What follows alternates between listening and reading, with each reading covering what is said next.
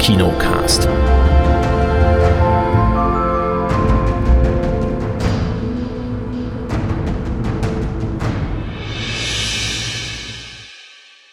Ja, hallo, ne? Herzlich willkommen zum neuen Kinocast. Hallo Kate. Hallo. Nicht da? Doch. Okay. Hallo Chris. Ich habe auch gerade schon schwer geatmet. So.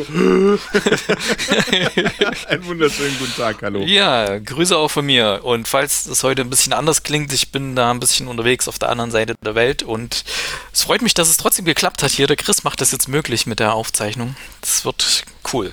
Mal schauen, ob wir nächste Woche müssen wir es dann auch nochmal wahrscheinlich so machen. Mal gucken. Wir haben auf jeden Fall hier im Kinocast äh, ein paar Filme zu besprechen. Ich war ja tatsächlich auch nochmal in der Sneak Preview in Stuttgart. Da kam das Erwachen der Jägerin. Chris und ich haben den Film gesehen, den neuen mit der Ray aus Star Wars.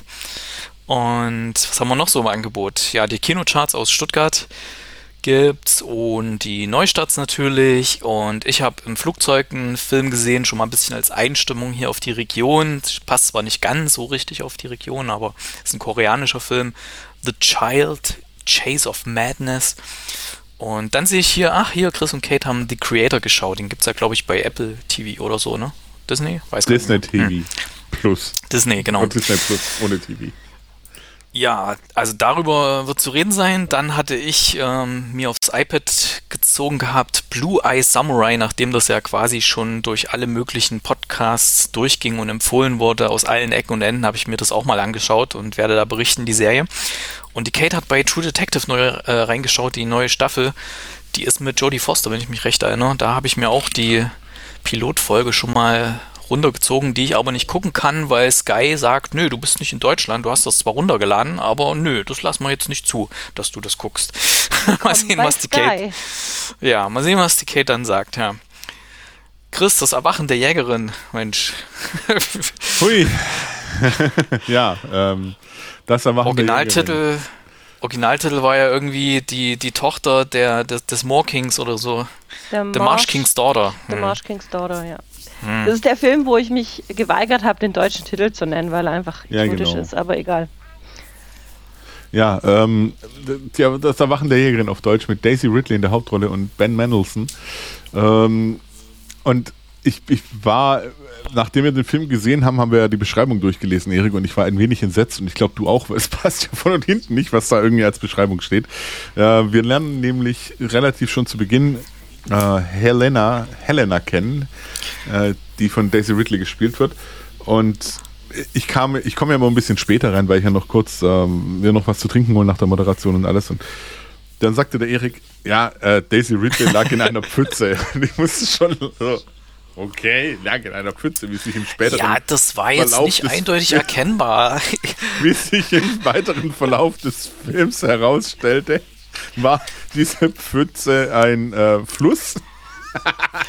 Na, nicht die Mitte vom Fluss. Es war quasi am Rand, ja, wo, der, wo der Fluss sehr flach ist. Ja, und aus der Einstellung am Anfang konnte man meinen, es wäre eine, ein, ein leichtes, eine Pfütze, ein Gewässer. Ja, aber da, dann erkennt man wieder hier, ähm, in welchen Gefilden sich Erik sonst äh, so aufhält. Das Mittelmeer ist auch nur eine Pfütze. Ähm, und Und dann gibt es so einen Schwenk in die Vergangenheit von der jungen Helena, wie sie eben von ihrem Vater da äh, im Wald aufgezogen wird. Und man denkt sich so, okay, in was für einer Welt leben die? Äh, in welcher Zeit spielt das? In so einer Holzhütte und man geht jagen und dann kriegt sie, wenn sie Sachen geschafft hat, kriegt sie Tattoos dafür. Wenn sie Sachen nicht geschafft hat, kriegt sie auch als Erinnerung ein Tattoo daran, dass es nicht funktioniert hat. Und das ist ja so, so ein bisschen man fragt sich so, okay, das ist so ein bisschen strange alles. Ähm, die Mutter ist so ein bisschen komisch auch drauf, wo man auch so denkt, so, ja, wie alt ist Helena da? Ist die zehn? Ja, wird so irgendwie schon so in der Dreh gewesen sein. Ja, und den Dreh hätte ich jetzt gesagt, hm. hätte ich so eingeschätzt. Ähm, und, und ja, sie lernt halt alles, ähm, wie man sich im ähm, wie man sich so im, im, in der Wildnis durchschlägt und, und wie man Fährten liest und was man beachten muss und blub. Also der Vater trimmt sie da für das absolute Überleben im Wald, im Moorgebiet. Und es kommt dann zu einer äh, Begegnung in der Wildnis, dass plötzlich einer mit einem äh, Quad vorfährt und äh, der sagt, oh, ich habe mich verfahren und sie rafft überhaupt so gar nicht, was da los ist. Und ja, ähm, dann flippt halt die Mutter erstmal aus, weil der Vater ist gerade auf Jagd ohne sie und fängt dann an mit, oh mein Gott, du musst uns retten und los war, fahr los, fahr los, fahr los. Und lange Rede, kurzer Sinn, sie entkommen der ganzen Situation. Und das ist schon das, wo äh, wo ich, wo ich gedacht habe, so von der Beschreibung her passt es nämlich überhaupt gar nicht, was, was da teilweise steht. Weil sie war, als die Mutter entführt wurde, war sie nicht im Teenageralter. Also das ergibt sich dann tatsächlich, dass dann ähm, sie in die Stadt flüchten können, dort von der Polizei aufgenommen werden, dort von der Polizei auch äh, alles aufgenommen wird, beschützt werden. Sie natürlich voll am Durchdrehen ist und eigentlich zu ihrem Vater will, weil sie Kraft ist überhaupt gar nicht, was da los ist. Und die können dann tatsächlich ihren Vater auch gefangen nehmen. Und Wusstest du, dass sie entführt wurde aus irgendeiner Beschreibung? Äh, ja. Ah, okay. es steht, da, es, hier steht nämlich, ihr entfremdeter Vater ist der berüchtigte Mars. Ja, ja, ich weiß. Der Mann, der sie steht überall. jahrelang in der Wildnis gefangen ah. hielt. Als ihre Mutter entführt wurde, war sie noch im Teenageralter und das stimmt halt irgendwie nicht. Ja, ich. ich. weiß, ich, ich habe es hinterher jetzt auch gelesen, da fand ich schon einen ganz schönen Spoiler, weil ich, hab, ich wusste es nicht und als ich den Film gesehen habe, Ah, habe ich auch so gedacht, what? Äh, wo es dann rauskam. Ähm, okay, wir haben es natürlich jetzt für unsere Hörer, Hörer, ein bisschen gespoilert, aber. Ja, ja, klar. ja, es, klar, steht, es scheint überall zu stehen. Es steht ja. überall. Hier äh, steht es auch gerade, was ich vor mir habe, ja. Steht es im ersten Satz. Ja, Daisy Ridley kam einst in Gefangenschaft zur Welt. Genau. Ja, ja äh, eben, deswegen habe ich mich auch entschlossen, diesen ähm, hm. Weg einzuschlagen. Ja, ja. Und ja, ihr Vater wird auf jeden Fall festgenommen und ungefähr 20 Jahre später kann er sich befreien. Und dann ähm, beginnt eben der Film eigentlich erst so richtig, wie ich finde. Bis dahin ist eher so, so ein bisschen dieses Psycho-Ding mit, man weiß nicht, was sie da erlebt hat, hat sie das, wie nachhaltig hat sie das verstört, sie verdeckt ihre Tattoos so gut es geht, hat eine eigene Familie gegründet und, und, und, und was will jetzt ihr Vater von ihr, ihre Mutter hat sich umgebracht. Äh, es ist alles ein wenig verworren, es ist alles so ein wenig strange. Ähm, und es führt halt dazu, dass der Vater im, im Sumpfgebiet untertaucht. Deswegen auch der Originaltitel, äh, wie war es nochmal? Äh, The Marsh, Marsh King's, King's Daughter. Mhm. Und ja, ähm, sie macht sich dann eben auf die Suche nach ihrem Vater. Um, um, hm. ja, um mit ihrer Vergangenheit auch abzuschließen. War das jetzt ähm, möglichst spoilerfrei beendet, ja?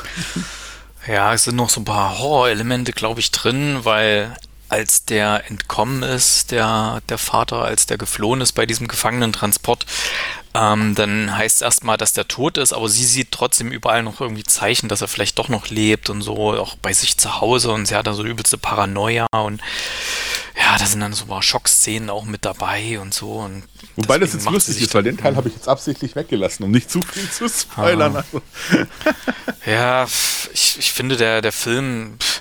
Also ich meine, die eine die eine Sache war mir neu, also dass die entführt worden war, das war mir neu, wo dann die Mutter plötzlich so, ah, holen Sie uns hier raus, da bei dem Quad ja, ja. und so. Aber wenn man das natürlich schon vorher gesehen hat durch einen Trailer, ich meine, wer jetzt normal ins Kino geht, der wird vielleicht schon irgendwie den Trailer gucken oder sich was drüber lesen, worum es da geht, bevor er sich entscheidet, da so viel Geld für eine Kinokarte auszugeben. Und er oder sie wird es dann ohne Zweifel natürlich lesen, worum es geht. Deswegen betrifft ja nur uns in der Sneak Preview, dass wir da überrascht werden. Und das fand ich halt schon ein bisschen überraschend, aber ansonsten war es, da war irgendwie zu wenig, äh, zu wenig Fleisch an den Knochen hier bei dem Film. Da war wirklich wenig Spannung drin und teilweise auch so dämlich, wie sie sich anstellt. Also dafür, dass sie wirklich so ausgebildet wurde und dass sie selber eigentlich auch so, so gut ist, hat sie sich so dämlich angestellt bei allem. Ja, aber das und, geht ja in beide äh, Richtungen hm. tatsächlich. Also hm. deswegen alle, alle. Hm. so. Ja, durch, durchgängig alle. Also auch ihr, ihr Mann und alles. Also das war oder auch ähm, dann der Freund der Familie, sozusagen dann der, der Stiefvater, der auch noch auftritt.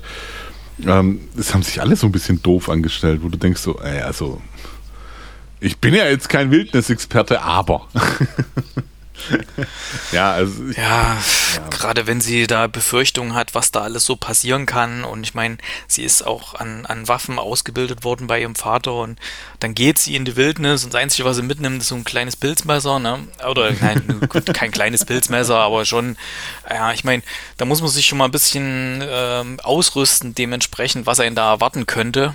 Und äh, das durch äh, auch Klamotten und Schuhwerk und sonst was alles, ne, hätte ich schon ein bisschen mehr erwartet, wenn sie dann sich dahin begibt und äh, erwartet, dass da vielleicht eventuell, dass es da zu einer Konfrontation kommt. Und ja, ach nee, das war irgendwie, ging ja auch relativ lange, ne? War es irgendwie fast zwei Stunden, kann das sein? Ja, fast zwei. Also ging nicht hm. 100, 108 Minuten oder sowas, glaube ich.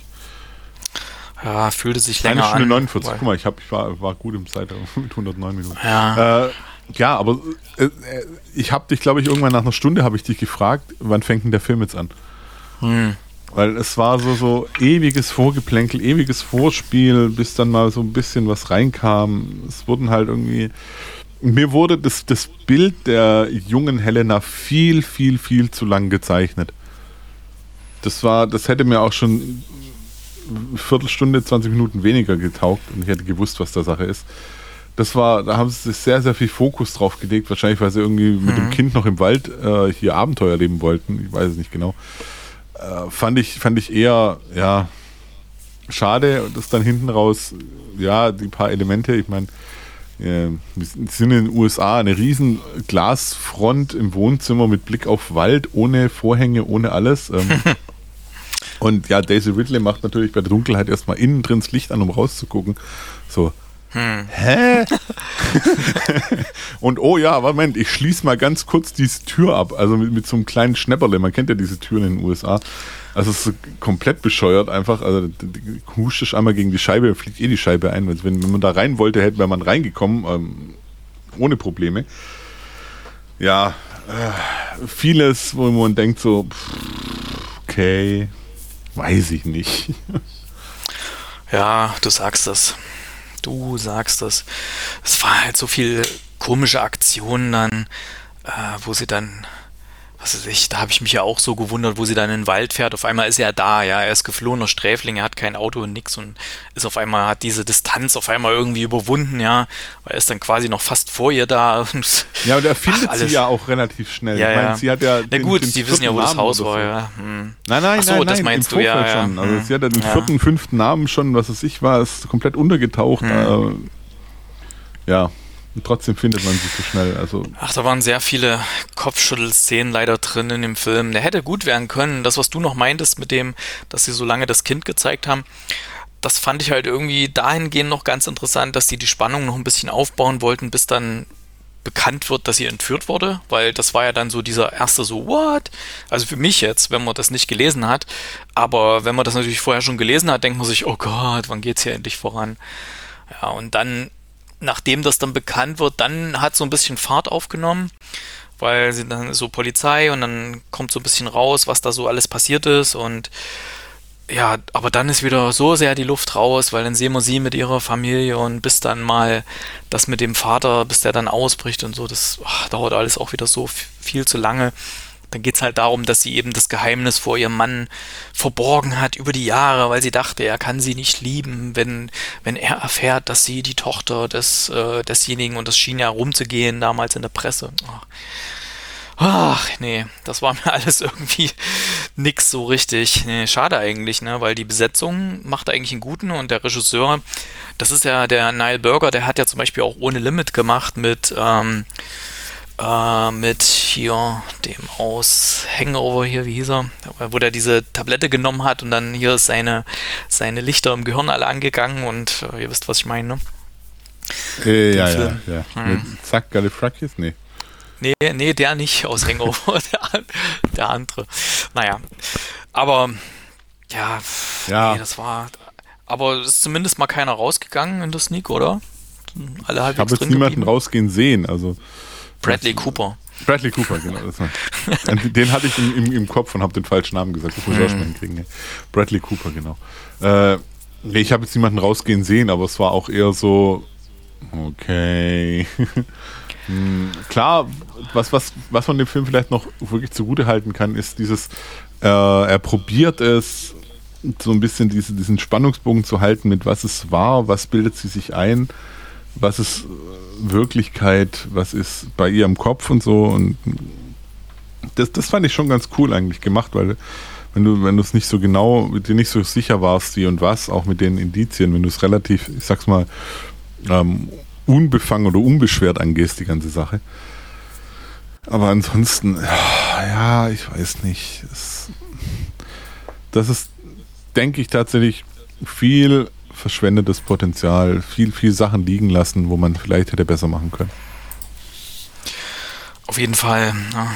Schade, schade eigentlich, obwohl ich jetzt den Titel an sich, jetzt nachdem ich den Film gesehen habe, fand ich den ja gar nicht so schlecht gewählt an sich, weil ich glaube nicht, dass, dass in Deutschland der Film gut ankommen würde mit dem Titel ähm, Die Tochter des Sumpfkönigs oder so.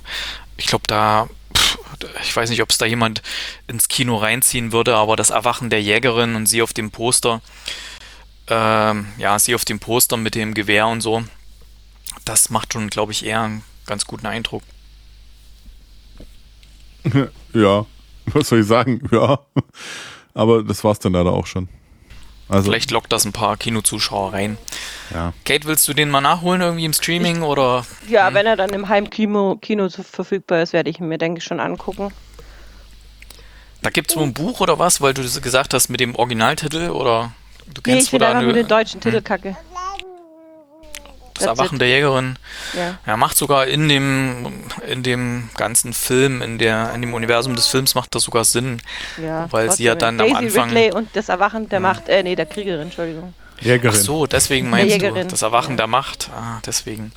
Ja, äh, ja. ich, ich, ich habe eine ganz arg wichtige Frage allerdings noch an diesen Film. Äh, mich würde interessieren, wo die ihre Schuhe gekauft haben. Ah, sind nochmal ins Wasser. Und Hosen. Die waren auch also Wasser, äh, die, war, die, waren, die waren ständig irgendwie im Wasser unterwegs und Junge, ich, ich würde ja durchdrehen, wenn ich die ganze Zeit mit nassen Socken und sowas rumlaufen müsste. Ich würde ich würd richtig grätig werden.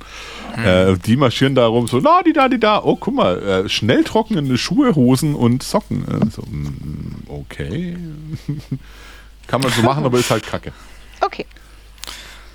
Ja, hier regnet es ja auch manchmal dolle, haben mir die Kollegen gesagt. Die haben dann immer Flipflops im Rucksack. Wenn es hier dolle regnet, ziehen die sich die Strümpfe und Schuhe aus, packen die in den Rucksack und ziehen die Flipflops an, weil dann teilweise das Wasser richtig steht und so. Na gut, aber Na, mal halt, gucken. Hm.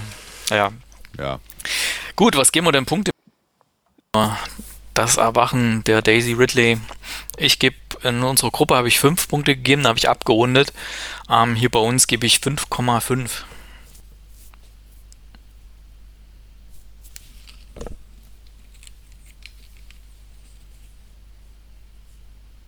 Ja, guck mal, das ist, wenn man sich räuspern muss und kurz mutet.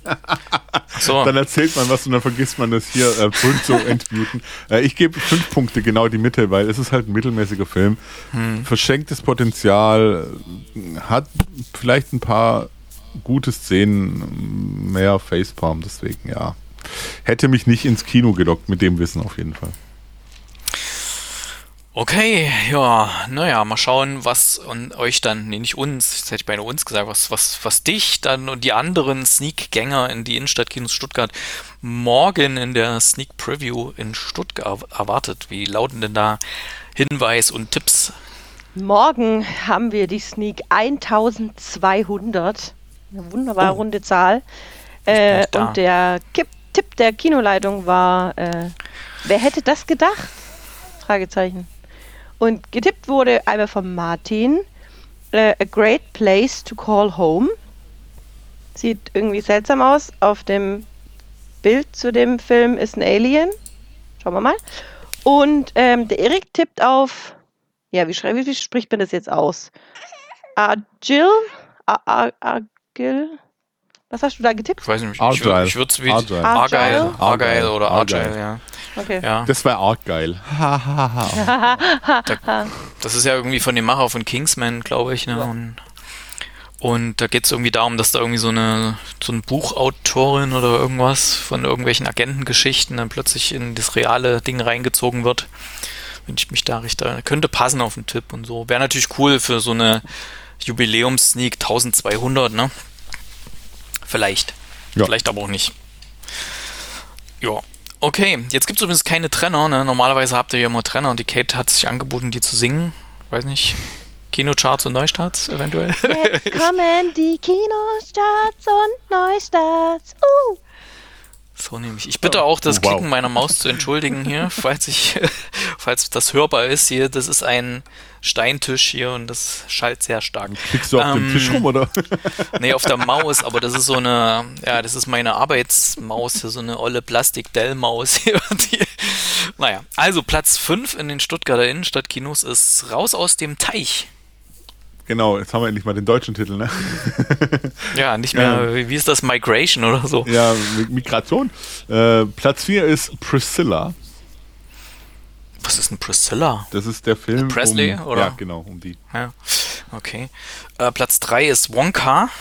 Platz Nummer 2, wo ich jedes Mal falsch lese, The Beekeeper. Ich lese jedes Mal The Beerkeeper und denke mir so, oh, Bier. Okay. Oh, Bier. The Beekeeper. Soll übrigens sehr schlecht sein, ist aber überall in Kinocharts ganz vorne dabei. Ja, weil halt also, Jason Statham, ne? Irgendwie, ja, ja, irgendwie gefühlt redet jeder, der drin war, davon, oh Gott, oh Gott, ist der schlecht, der Film. Aber jeder gucken sie sich erstmal an, um das festzustellen, dass es schlecht ist. Ja, und äh, Platz 1, der neue Miyazaki-Anime-Film Der Junge und der Reiher. Hm. Bestimmt ja auch bei den Oscars mit als bester animierter Film genannt werden, schätze ich mal. Und ja, das gucken wir nochmal rüber. Übrigens gibt es auch ganz lustige Szenen, wenn man am Wochenende feiern ist und einer kommt von der Toilette wieder. Der Junge war gerade ah. reiern. So. Okay. Gottes Willen. Bitte nehmen Sie das Mikrofon weg. Jetzt würde ich äh, einen Jingle einspielen, aber okay. Machen wir lieber weiter mit den Neustarts der Woche. Ich glaube, den wollte die Kate sehen, kann das sein? Mean, mean Girls, der Girls Club. Ganz der, sicher dieses, nicht. Nein?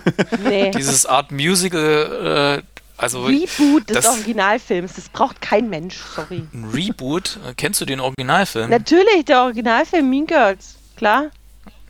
Okay, so klar ist. Also mir das nicht. Doch, also ich, ja, den habe ich ungefähr 80.000 Mal gesehen. Das, das oh, ein komisch. Musicalfilm ist. Hm. Ach so, nee. Also hm. furchtbar schlecht mittlerweile gealtert, aber damals war der echt geil. Aber ich weiß nicht, warum man aus allem ständig neue Auflagen machen muss. Weil man keine ich, neuen Ideen hat. Ja, und vor allem der, der Plot ist hm. komplett gleich, die Charaktere sind komplett gleich, die Namen sind alle gleich, es sind nur neue, neue Schauspieler und es ist in die Jetztzeit projiziert. So, Entschuldigung, dumm. Hm. Tja, jede Generation hat seine Disney-Filme. Ist das Disney? Nein, ich sag's Musical, nicht. Musical auf jeden Fall, ne? Naja, hm. Was läuft noch an, Chris? Äh, die Chaos-Schwestern und Pinguin Paul. Kinderbuchverfilmung über vier ungleiche Schwestern und einen entführten Pinguin. da habe ich schon den Trailer gesehen. Der lief, glaube ich, vor äh, Checker Tobi. Ähm, und der sah ganz niedlich aus. Ich meine, es ist halt ein Kinderfilm. Würde ich als Sneak aber so komplett feiern, muss ich ganz ehrlich sagen. ich weiß nicht, ob der in der Sneak läuft. Das ist ja wirklich ein Kinderfilm. Und da haben sie jetzt auch, war irgendwie die Filmpremiere. Und da haben sie die Kinder interviewt, die da mitspielen. Und die haben gesagt, als sie ans Set gekommen sind, dachten sie erst, das wird so ein CGI-Pinguin irgendwas. Nee, das war ein echter. Die hatten einen echten interessierten Pinguin. Ich habe vom Trailer her auch gedacht, so, ja, schönes CGI, sieht gut aus, ne? Aber die haben einen echten Pinguin am Set gehabt. Finde ich irgendwie witzig, ja. Ja, kann man mal machen. Ähm, apropos Checker Tobi, der hat einen bayerischen Filmpreis gewonnen, der Film. Ähm, hat auch eine, eine, sehr bewegende Dankesrede gehalten. Das hat es bei mir hier reingespült auf Instagram. Und ähm, weil der, der Produzent ist ja im Dezember gestorben von Checker Tobi und der Erfinder Nein. von dieser ganzen Checker-Reihe. Und ähm, der hat zum Glück den Erfolg von dem neuen Film noch miterlebt. Und er hat sich auch sehr stark mit eingebracht. Die haben ja während der Pandemie diesen letzten Film gedreht, was unheimlich schwierig war. Und ja, ja für alle, alle, die sich da nicht auskennen, äh, es kommen Oscars, Golden Globes, Bayerischer Filmpreis. Ja, nicht in der Reihenfolge, aber ja, ich glaube bei den Oscars und Golden, nee, bei Golden Globes, die sind ja schon durch, aber bei den Oscars wird auf jeden Fall Checker Tobi nicht nominiert werden, das wage ich jetzt mal zu Finde ich aber eigentlich ein Skandal. Also. Hm, ja. Aber wer nominiert werden wird, gute Überleitung, äh, The Holdovers, äh, das Drama von Alexander Payne, den wir schon in der Sneak hatten, der Film, da hat ja äh, Paul Giamatti auch schon die für die beste Hauptrolle gewonnen und die äh, nette Köchin, wo mir gerade der Name der Schauspielerin äh, nicht einfällt, ähm, die hat für die beste Nebenrolle einen Golden Globe gewonnen. Also sehr empfehlenswert. Wer, die, wer gerne solche guten Filme schaut, läuft jetzt am 25.01. im Kino. Geht rein. Mhm. Es startet dann auch noch Stella, ein Leben, basierend auf einer wahren Geschichte verkörpert Paula Beer, eine junge Jazzsängerin, die von einer Broadway-Karriere träumt, doch als Jüdin in NS-Deutschland untertauchen muss. Ah, den hatten wir ja auch mal getippt, ne, für ja. die Sneak. Kann ich mich erinnern. Okay, jetzt kommt nochmal ein Sneak-Film, den hatten wir letzte Woche gehabt. Home Sweet Home, wo das Böse wohnt. Deutscher Horrorfilm ähm, mit Nilam Farouk als Hochschwangere in der Hauptrolle. Und das Ganze ist ein sogenannter One-Shot, One-Take-Film oder wirkt zumindest so. Ich habe da so zwei Schnitte gesehen im Film. Und ähm, da ist was Gruseliges in dem Haus, denn das wohnt da, das Böse. Sagt ja, ja schon der Titel. Dann startet das Erwachen der Jägerin, äh, Bestseller-Verfilmung mit Daisy Ridley, die sich als junge Mutter mit ihrer Vergangenheit konfrontiert sieht, als ihr unberechenbarer Vater aus dem Gefängnis ausbricht. Alles verraten. Hm. Alles verraten. Aber klingt interessant, könnte mal reingehen, oder? Ja. Ähm, läuft auch noch an Roxy, eine pechschwarze Komödie mit David, David Striso, in der ein gewöhnlicher Taxifahrer in Gangstergeschäfte verwickelt wird. Mhm. Ich habe jetzt noch eine deutsche Komödie über eine Berliner Kleinkriminelle, die einen großen Coup plant mit dem schicken Namen The Waterfucker Thing. Okay. Waterfucker. Ähm, es läuft auch noch ein animierter Film an, ein Kinderfilm, Animationsfilm äh, Marys magische Reise. Nach einer irischen Buchvorlage über ein elfjähriges Mädchen und ihrer Familiengeschichte. Okay, was weißt du über eine Frage der Würde? Nicht so wahnsinnig viel. Äh, die passionierte Lehrerin Blaga fällt auf einen raffinierten Telefonbetrug herein und bleibt mittellos zurück. Sie kann sich nach dem Verbrechen nicht einmal die Kosten für das Grab ihres kürzlich verstorbenen Mannes leisten. Als sie klar wird, dass sie das Geld nicht wiedersehen wird, erhält sie ein verlockendes, aber gleichzeitig misstrauenerregendes Jobangebot. Einst eine strenge und ehrliche Frau beginnt Blaga langsam all ihre Prinzipien über Bord zu werfen. Klingt ja fast wie ein Teil der Story von The Beekeeper, ne? War das nicht so, dass da ja. irgendwelche, so eine ältere Frau von so einem Scammer äh, betrogen wurde und dann macht Jason Statham, was Jason Statham immer macht, ja? ja. ich glaube ja. Makes naja. Jason Statham things. Gut, dann sind wir ja soweit durch jetzt mit den Neustarts und den Charts. Und dann kommen wir jetzt ins Heimkino. Heimkino. hey, das klappt ja, das ist super. ähm, ich habe ja alles, das weiß Kate nur noch nicht. Das kommt. das wird dann in Zukunft immer äh, kommen. Ähm, ich habe nicht direkt Heimkino, Flugzeugkino würde ich es mal nennen. Ich habe euch ja mal in unserer WhatsApp-Gruppe geschickt. Das ist das Leid, wenn man Kino- und Filmfan ist äh, und sitzt dann im Flugzeug und hat schon eine riesen Auswahl an Filmen. Man hat einfach alles schon gesehen. Das ist echt furchtbar gewesen. Ich habe da wirklich gescrollt und gescrollt und gescrollt und gescrollt und da, ich habe alles schon gesehen gehabt oder es waren Sachen, die wollte ich irgendwie nicht sehen. Und irgendwann habe ich dann einen gefunden, den kannte ich noch nicht und den hatte ich deswegen noch nicht gesehen, weil ich ihn noch nicht kannte, nämlich The Child oder Childe schreibt sich das. Also ich dachte immer The Child, das Kind, heißt aber auch The Childe mit E hinten dran. Chase of Madness ist der, der deutsche Titel. Der koreanische Originaltitel ist Gwigonja, was auch so viel heißt wie der Nachkomme. Und es geht darum, dass ein junger Mann, der ist äh, ein Mischlingskind aus Philippiner und koreanischen Vater, aber er wächst bei seiner Mutter auf in, auf den Philippinen und der Mutter geht's überhaupt nicht so gut. Ähm, die braucht irgendwie eine, eine, Operation, die ist schwer krank und weil auch alle überhaupt kein Geld haben. Ähm, ja, er, er geht dann auch immer, macht so illegale Boxkämpfe, wo er so ein bisschen Geld verdient und versucht das dann auch irgendwo mit, mit Wetten auf europäische Fußball Ergebnisse dann irgendwie ein bisschen zu vervielfachen. Das klappt aber alles nicht. Er verliert immer mehr Geld, als er eigentlich ähm, ausgeben könnte. Und er versucht, seinen Vater ausfindig zu machen in Korea, weil er hofft, dass eventuell der Vater mehr Geld hat, dass die irgendwie die Operation oder die Behandlung, die für seine Mutter notwendig ist, ähm, dass, dass der das übernehmen könnte.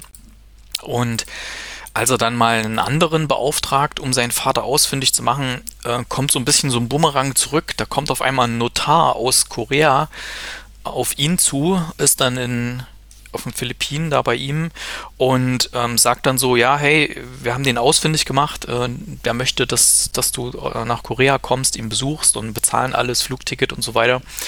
Aber schon im Flugzeug ähm, er fliegt ähm, irgendwie, das sieht aus wie First Class, also wirklich ganz top. Da sitzen nur ganz wenig Leute und ganz top Sitze. Kommt plötzlich jemand von hinten zu ihm nach vorne und ähm, kaut ihm da so ein bisschen ein Ohr ab und textet ihn zu mit ganz komischen Sachen. Und er weiß gar nicht so recht, was er davon halten soll und ja, schickt ihn dann erstmal wieder weg. Ähm, und dann, als er landet, wird er auch gleich in Empfang genommen von der anderen Familie. Und alles wirkt irgendwie so ein bisschen sehr komisch. Und er muss dann auch feststellen, dass er doch in eine ziemliche Gangstergeschichte dann reingeraten ist in Korea.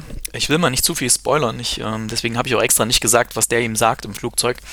Ähm, also das Ganze reicht bis in alle möglichen Kreise. Man sieht auch, wie die, die Gangster in Korea sehr skrupellos vorgehen gegen ihre Feinde und so weiter. Und in diese, in dieses ganze Schussfeld gerät er dann noch mit rein. Welche welche Verbindung er da noch rein hat und äh, was er da, ähm, ja, was er da für eine Aufgabe hat, eventuell, warum sie ihn dahin geholt haben nach Korea, das will ich jetzt mal nicht verraten, aber das ist halt so ein, so ein typisch, würde ich mal sagen, so ein typisch koreanischer Film, wo irgendwie so ganz viele Verschwörungen mit drin sind, ganz viele Verstrickungen.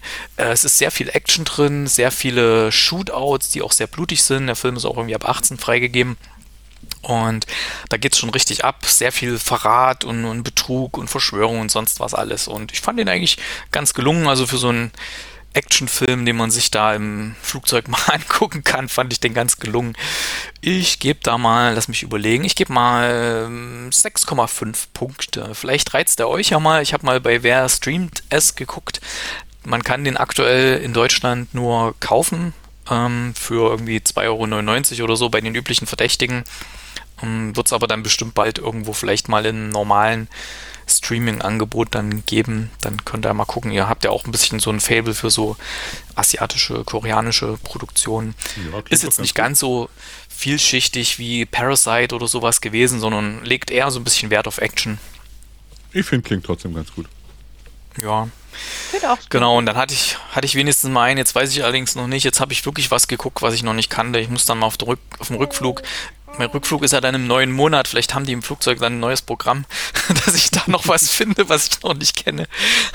Ich bin gespannt. Ähm, ansonsten muss mein iPad herhalten. So, dann erzählt mal was zu dem Erschaffer, zum The Creator. Habt ihr alles kapiert? Ich hatte da so meine Probleme. Ja, wir haben, also den The Creator gibt es ja jetzt bei Disney Plus zum Streamen. Du hattest den ja schon vor ein paar Folgen mal vorgestellt. Ich sag noch mal kurz, um was es geht.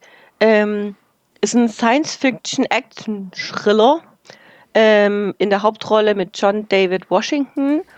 Und ähm, das spielt in der Zukunft. Also die Welt ist so, äh, hat mit, mit künstlicher Intelligenz äh, angefangen und ähm, das Ganze, ja, Alina, das Ganze wird immer größer, also es gibt immer mehr Roboter, die im Haushalt helfen. Es gibt mittlerweile dann, äh, nach einer Zeit gibt es dann auch Polizei wird ersetzt durch irgendwelche Roboter und es wird immer realistischer, die kriegen dann richtige Gesichter und also es ist so quasi der Fortschritt geht immer weiter bis zu dem Punkt, wo ähm, die Menschheit feststellt, ja, ist vielleicht doch nicht so eine gute Idee gewesen, denn in Los Angeles ist, glaube ich, geht eine Atombombe hoch, die aufgrund eines Fehlers von einer angeblichen künstlich, künstlich, künstlichen Intelligenz hochgegangen ist.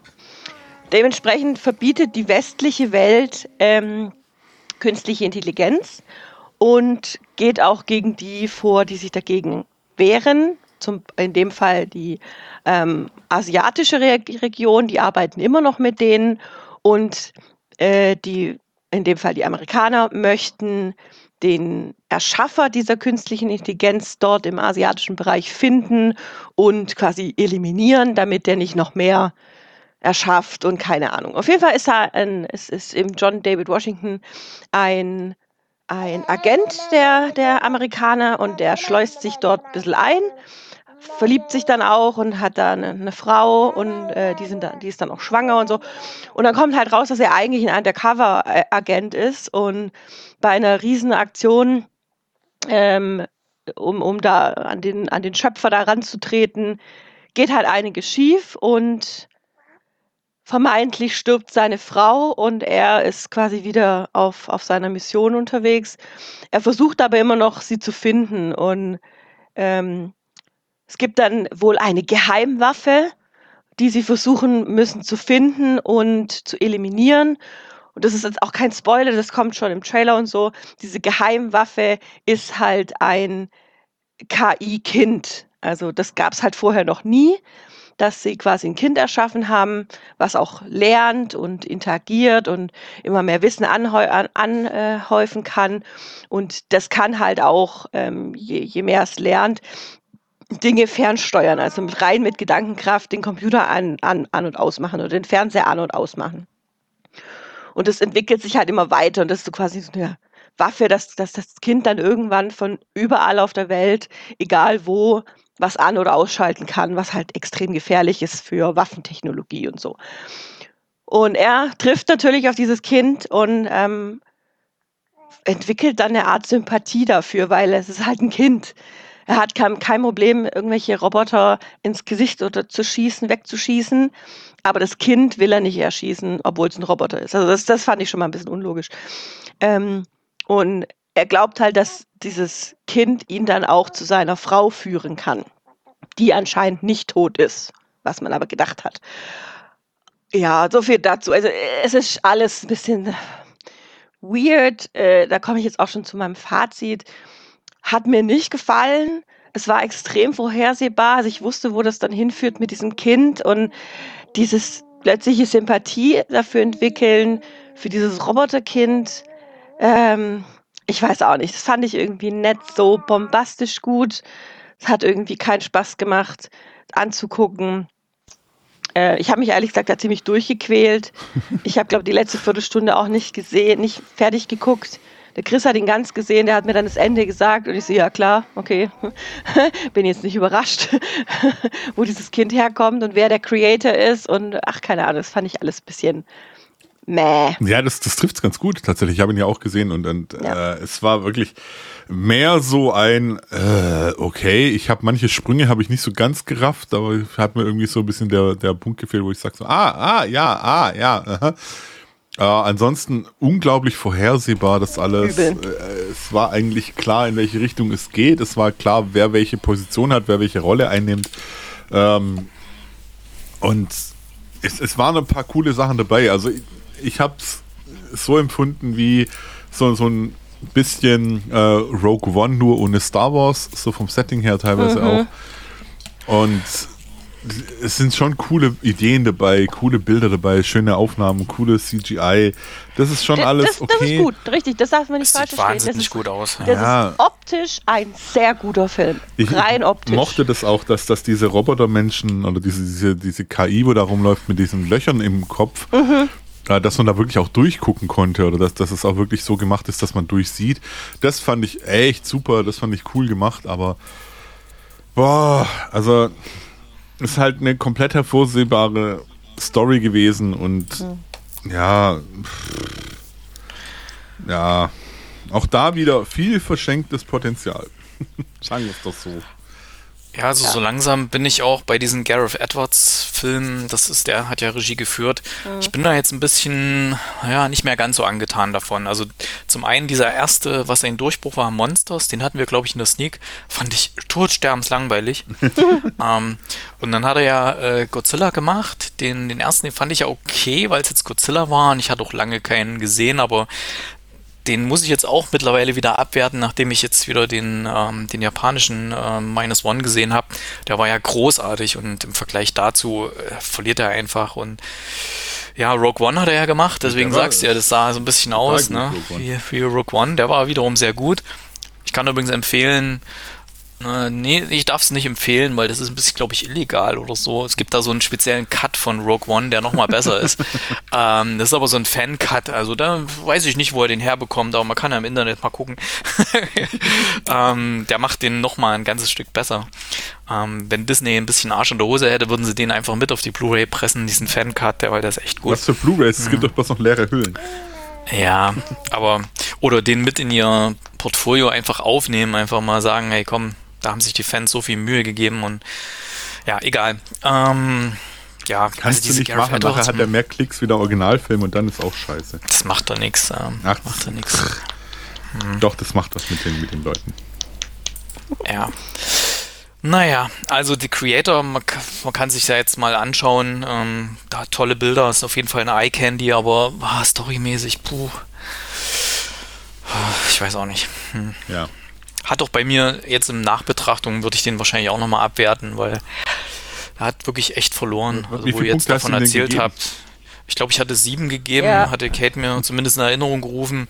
Aber jetzt, wenn ich so rück, rückblickend, ich kann mich kaum noch an den Film erinnern, wo ihr jetzt was erzählt habt. Also das alles das sah zwar nett aus, aber storymäßig war mir nicht mehr irgendwas vorhanden.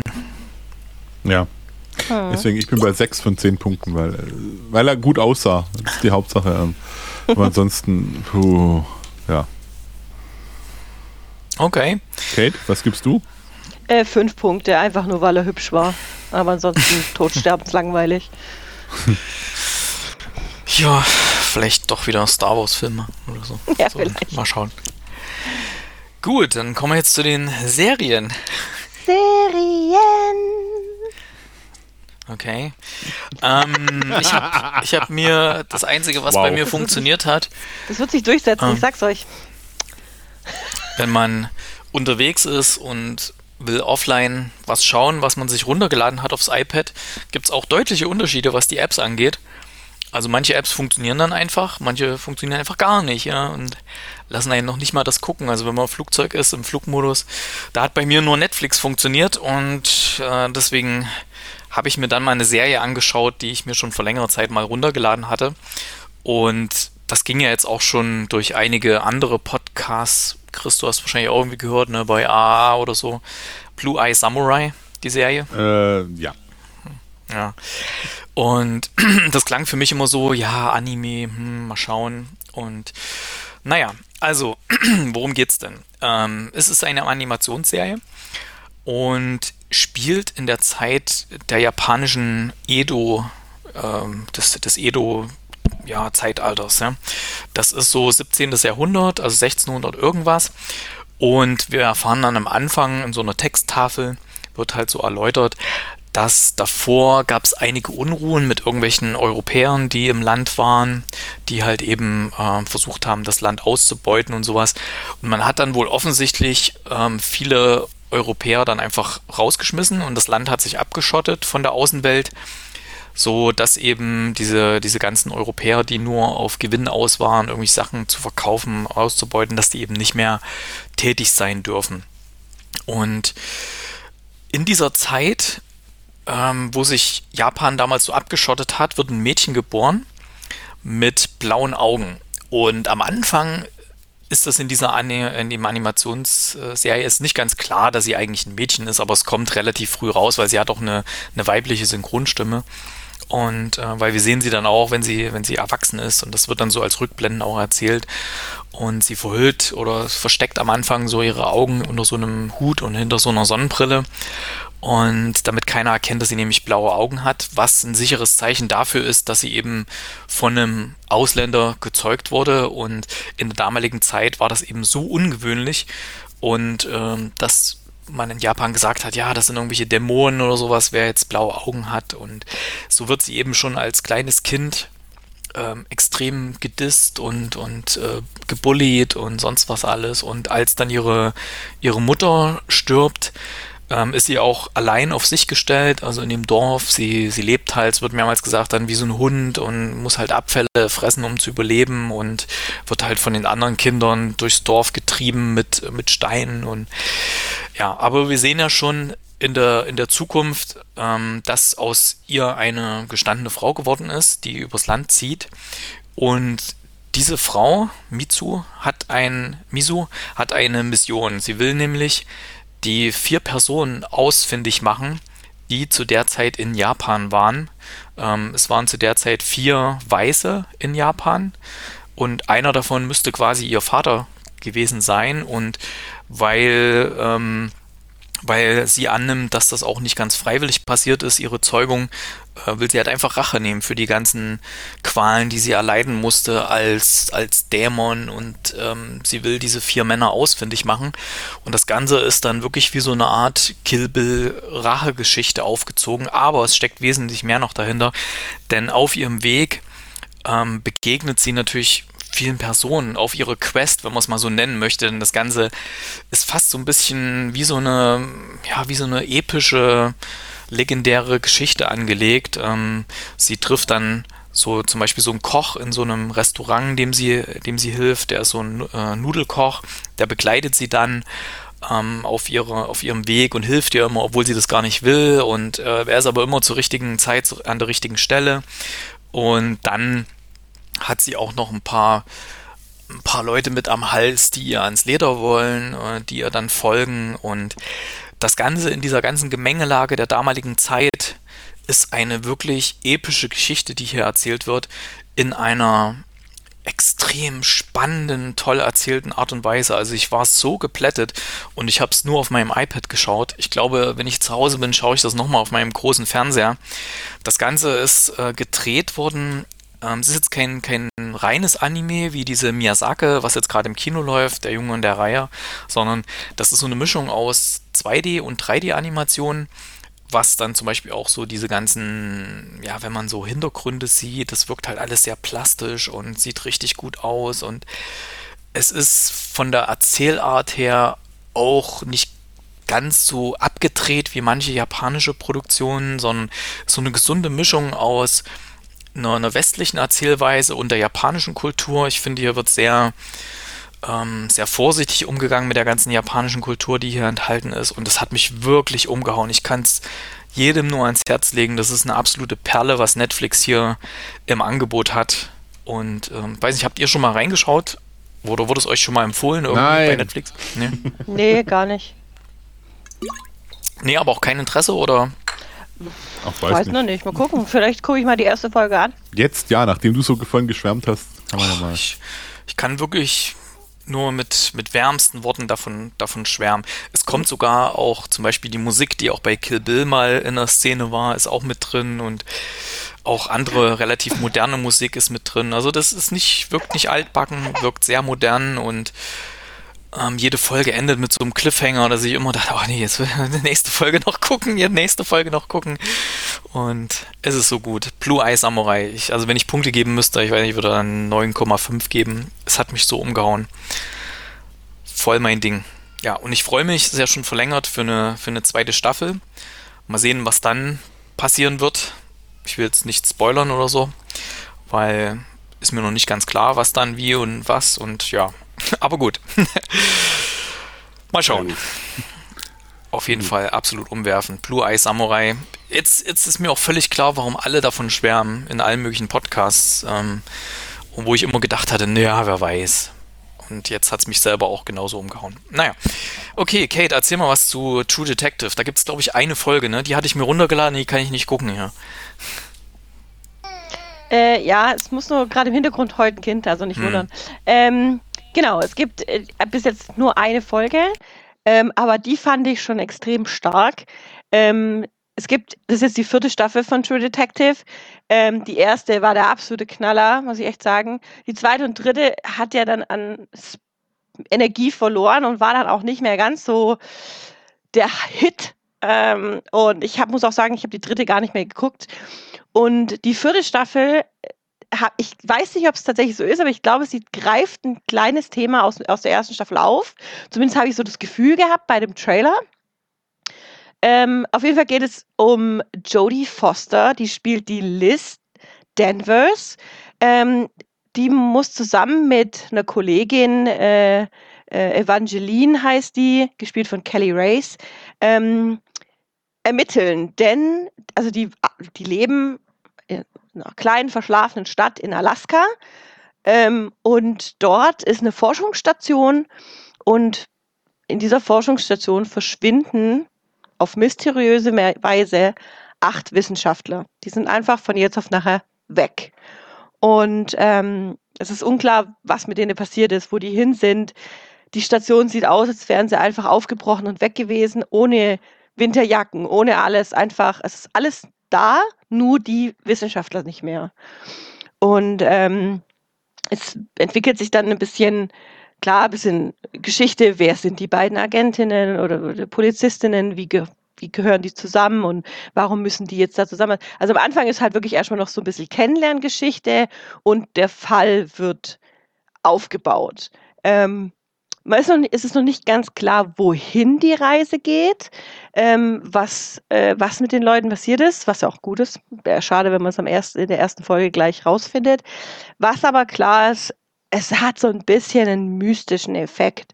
Denn ähm, eine ähm, Bewohnerin dieser, dieser kleinen Stadt hat, sagen wir mal so, ähm, Vorahnungen, die sieht ihr, die, die sieht immer wieder mal ihren verstorbenen Mann im Schnee stehen. Und das bedeutet für sie immer irgendwie irgendwas passiert. Und sie hat auch das Gefühl, sie muss ihm dann irgendwohin folgen. Also da ist so ein bisschen Mystik auch mit dabei, ähm, aber auf eine angenehme Weise, nicht auf so eine Art und Weise, wo du denkst, oh Gott, sondern eher auf eine interessante Weise. So hängt das wirklich miteinander zusammen? Ist das, ist das, oder ist das Zufall? Ist das einfach dieses Indianische, was auch so ein bisschen in Alaska ja durchkommt, dieses Native American Spirits und so? Hat, hat es, taucht es da auch so ein bisschen mit drin? Und ähm, ja, das bisher ist das, was ich weiß. Also das ist aus der ersten Folge eben, dass die verschwinden und dass Jodie Foster ermittelt. Und ich, also mir macht ehrlich gesagt, hat die erste Folge richtig Spaß gemacht, die ist richtig gut gewesen. Ähm, was das Ganze halt auch sehr authentisch macht, ist, dass die tatsächlich im Schnee gedreht haben. Also es ist jetzt nicht Screen, Greenscreen oder sowas. Die haben tatsächlich bei eisigen Temperaturen in, allerdings in Island äh, gedreht, was einfach das einfach so echt wirken lässt. Und ähm, ja, ich bin gespannt, wo es weiter, wie es weitergeht. Äh, Montag, also morgen kommt die neue Folge. Kommt jetzt jeden Montag eine neue Folge bei Sky. Und ja, mal schauen. Also ich kann es empfehlen. Also wer die erste Staffel mochte, die zweite und dritte dann nicht mehr so arg, sollte sich mal in die, in die vierte reingucken, weil die nimmt wieder einen coolen Drive auf, so wie wir es von der ersten Staffel hatten. Sehr gut. Ja, Jodie Foster hat mich eh gereizt. Ich hätte es gern geguckt, aber danke Sky, ne? Also läuft. Dafür bezahle ich doch gerne das viele Geld. Ja, dass man dann, hab, wenn man im Urlaub sein iPad mit hat, dass man das nicht gucken darf, was man sich runtergeladen hat. Super. Ja. Ich kann es noch nicht mal löschen, um Platz zu machen. Ja. Das, äh, ja. Ich habe mich hm. auch schon öfter mal gefragt, warum das nicht geht. Ähm, aber betrifft nicht nur Sky, auch Paramount. Ja, Paramount ja. auch. Geht auch nicht. alles scheiße, sag ich, ich habe noch einen ganz kleinen, Disney Plus kleinen Tipp, Serientipp, einen kleinen. Ähm, mhm. Für alle Navy CIS-Fans, es gibt auf Paramount Plus jetzt einen neuen Ableger. Und äh, es tut mir leid, ich muss ihn empfehlen, denn es ist NCIS Sydney, ein Australien-Ableger. Oh. Okay. wo die amerikanischen Behörden zusammen mit den australischen Behörden zusammenarbeiten müssen und ein neugelnagelneues NCIS-Team bilden. Ich fand die erste Folge super, aber ich sehe das halt auch durch so eine kleine Australien-Brille. Aber es hat mir Spaß gemacht. Also ich mochte zum Beispiel, also ich, was ich jetzt zum Beispiel nicht so mochte, war äh, dieses, dieses, äh, diesen, diesen anderen Ableger NCIS Hawaii, was weiß ich, keine Ahnung. Gibt es auf jeden Fall noch einen oder Los Angeles. Den fand ich nicht so toll. Ähm, aber die Sydney hat, jetzt, hat mir jetzt die erste Folge echt Spaß gemacht. Da kommt jeden Donnerstag eine neue Folge bei Paramount Plus. Genau, das nur. Ja, Paramount Plus geht auch nicht. Ne? Ja. das ist hier. Ach, das ist ein Drama, ey. Oh Aber, also man kann ja dann mal loben, was geht. Also Netflix, Astrein und äh, The Zone, Astrein. Ich kann, The Zone, The Zone hat mich verloren. Wunderbar geht das hier. Also das, so muss das sein. Ich meine, wenn ich dafür bezahle und ich habe ja die App dann damit auch autorisiert hier. Warum geht's nicht? Egal. Ich habe noch was äh, ganz vergessen bei Blue Eye Samurai. Also wenn ich meine meine warmen Worte noch nicht überzeugt haben, ähm, die Original oder, oder Voice Actor von diesen Figuren. Da ist zum Beispiel einer ist äh, George Takei. Sagt euch das was? Äh, Captain Zulu aus Raumschiff Enterprise. Ähm, ein anderer, der Ringo, wird gesprochen von Masi Oka. Könnte der Kate was sagen? Mm, bekannt aus Heroes. Äh, der hat den Hiro Nakamura gespielt bei Ja, Heroes. Hiro. Hier Save Oh, the Cheerleader, cool. Save the World und Ja. äh, Hawaii 5.0, äh, 5.0 ist er auch dabei. Und ähm, dann ist auch noch mit dabei äh, Randall Park, der hat den Jimmy Woo bei Wonder Vision und bei Ant-Man Geil. gespielt und so weiter. Und ich glaube bei, war das Hey Mann, wo ist mein Auto? Oder hier We Go to White Jimmy Castle? Ich weiß gar nicht mehr. Ja. Äh, und natürlich auch Kenneth Branagh, gestandener Schauspieler. Ne? Also die hätten sich auch alle nicht da zusammengefunden, wenn das irgendwie ein Mist wäre. Ne? Also das ähm, ist wirklich im Original richtig hoch besetzt, die ganze Synchronriege. Ne? Ich habe es natürlich aber auf Deutsch geguckt, aber selbst auf Deutsch war das top. Ja, gut. Dann kommen wir zu den Musiktipps. Da muss ich mal schauen, wie ich die nachher überhaupt da drauf packe. Ja, toll, Erik. Musiktipps. Kriege ich hin. Ich habe ja am Handy, habe ich ja Spotify. Music. Kann ich das draufpacken. ja. Kate, was packst du denn drauf? Ist ja überraschend heute. Hab, ich habe jetzt schon so lang nichts mehr von Taylor Swift draufgesetzt. Also bitte, ist ja Ruhe. schon fast alles drauf. Das liegt ja daran, dass schon Nein. alles drauf ist. Nein, ich äh, schmeiß diesmal Illicit Affairs drauf. Der, das, das Song ist einfach geil. Sorry. Das Okay. geil. Oh, was muss ich da sehen? Dodokai hat einen Song oder? Ja, äh, Elektrokowski und Dodokai. Elektrokowski hat tatsächlich schon ein paar Songs gemacht mit Dodokai. Und diesmal ist es Okay. abnormaler Dancer. ich kann es nur empfehlen, ich finde es mega witzig. Nicht Gibt's viel das Text, auf, aber. äh, gibt's das auf Spotify oder ist das hier irgendwie auf YouTube es oder so? Spotify. Sag mal, jetzt ob Okay. ich Sachen raussuche, die, äh, die man, die man ähm, hier nicht auf Spotify auf die Playlist setzen kann. Also Ja, abnormaler Dancer, Elektrokowski. Packe ich das nachher mit drauf. Das ist schon cool. Und ich pack was drauf. Ähm, das habe ich bei, ähm, wie heißt The Morning Show, kam der Song, ein Coversong, nämlich von Bruce Springsteens Dancing in the Dark. Eine Version von Bis Coletti lief da in einer sehr schönen Szene. Den packe ich mal drauf. Ich hoffe, den gibt's. Ich habe noch nicht nachgeguckt. Ist alles, alles, alles etwas Hemds, alles etwas hemdsärmlich gerade. Mich, mich so, oh, ja, ist es drauf, aber oh, ja, mein geben. Tipp ist übrigens nicht, ey, was ist Wird's mit dir schon los, geben. ey? Also, Wird's schon geben. Lass mal gucken. Da ist er schon. Ist es da, ja, gibt's. Und ist jetzt Frage. in diesem Moment auch drauf, ja. Ich habe noch eine Frage. Ja. Äh, bei Ja. Sonstiges steht eigentlich noch was drin, machen wir das nicht? Ach, stimmt. Stimmt. Warte mal, mal hin und her scrollen. Wir hatten einen Kommentar bekommen bei der zur vorletzten Sendung war das zu Home Sweet Home von dem Max. Da hattest du, Kate, du hattest da diese Electric Dreams Serie empfohlen. Ja. Und wir hatten, ich hatte, glaube ich, da währenddessen festgestellt, dass es da auch einen Film gab, der zwar rela oder relativ schlecht bewertet war. Und er hat geschrieben, den Film, ähm, weil ich hatte, glaube ich, geguckt, ob man den irgendwo streamen kann. Den gab es, glaube ich, nirgendwo so richtig, außer bei Plex, aber auch nur in der in der englischen Version und er hat da was entdeckt, da den gibt's als Blu-ray, sogar in allen möglichen Sprachversionen, hat den Link auch gepostet. Äh, den Link kann man nicht klicken im Kommentar, weil das ist geblockt, damit da keiner irgendwie Spam reinpostet. Aber ihr könnt den ja rauskopieren und dann einfach mal oben in die Browserzeile reinschmeißen. Dann kommt ihr zu dem zu dem Ergebnis und äh, ich habe ihn auch gefragt, ob er den zufällig hat, weil er das so gleich wusste, aber er meinte, nee, aber der hat da schon ein paar andere Sachen gekauft und da gab es ganz gute äh, Blu-Rays und so von Wicked Vision heißt irgendwie der Verleiher oder der Hersteller von diesen Blu-Rays. Hm. Aber ich weiß nicht, ob ich da, ich habe geguckt, das war glaube ich knapp 30 Euro, die Blu-Ray, die es da gab, weil es wahrscheinlich doch etwas seltener ist und wahrscheinlich eine kleinere Auflage. Ähm, dafür, dass der Film so schlecht bewertet ist bei IMDb, weiß ich nicht, ob ich das ausgebe. Vielleicht gucke ich erstmal die, die, die Streaming-Version, die es kostenlos bei Plex gibt und ähm, werde dann entscheiden, ob ich mir den tatsächlich auf Blu-ray hole. Ich habe da noch so meine Befürchtung. Hm. Reizt dich das, Kate, den Film zu gucken? nee. Nein. Na gut.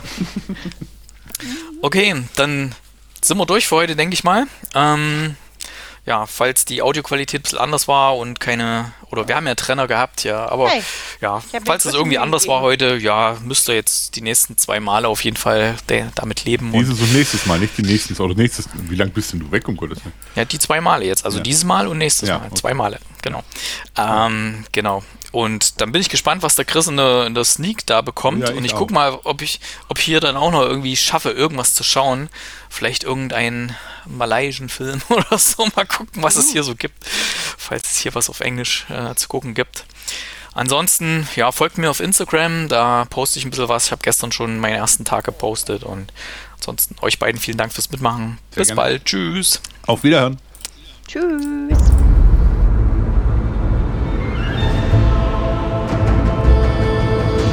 Bis bald im Kinocast.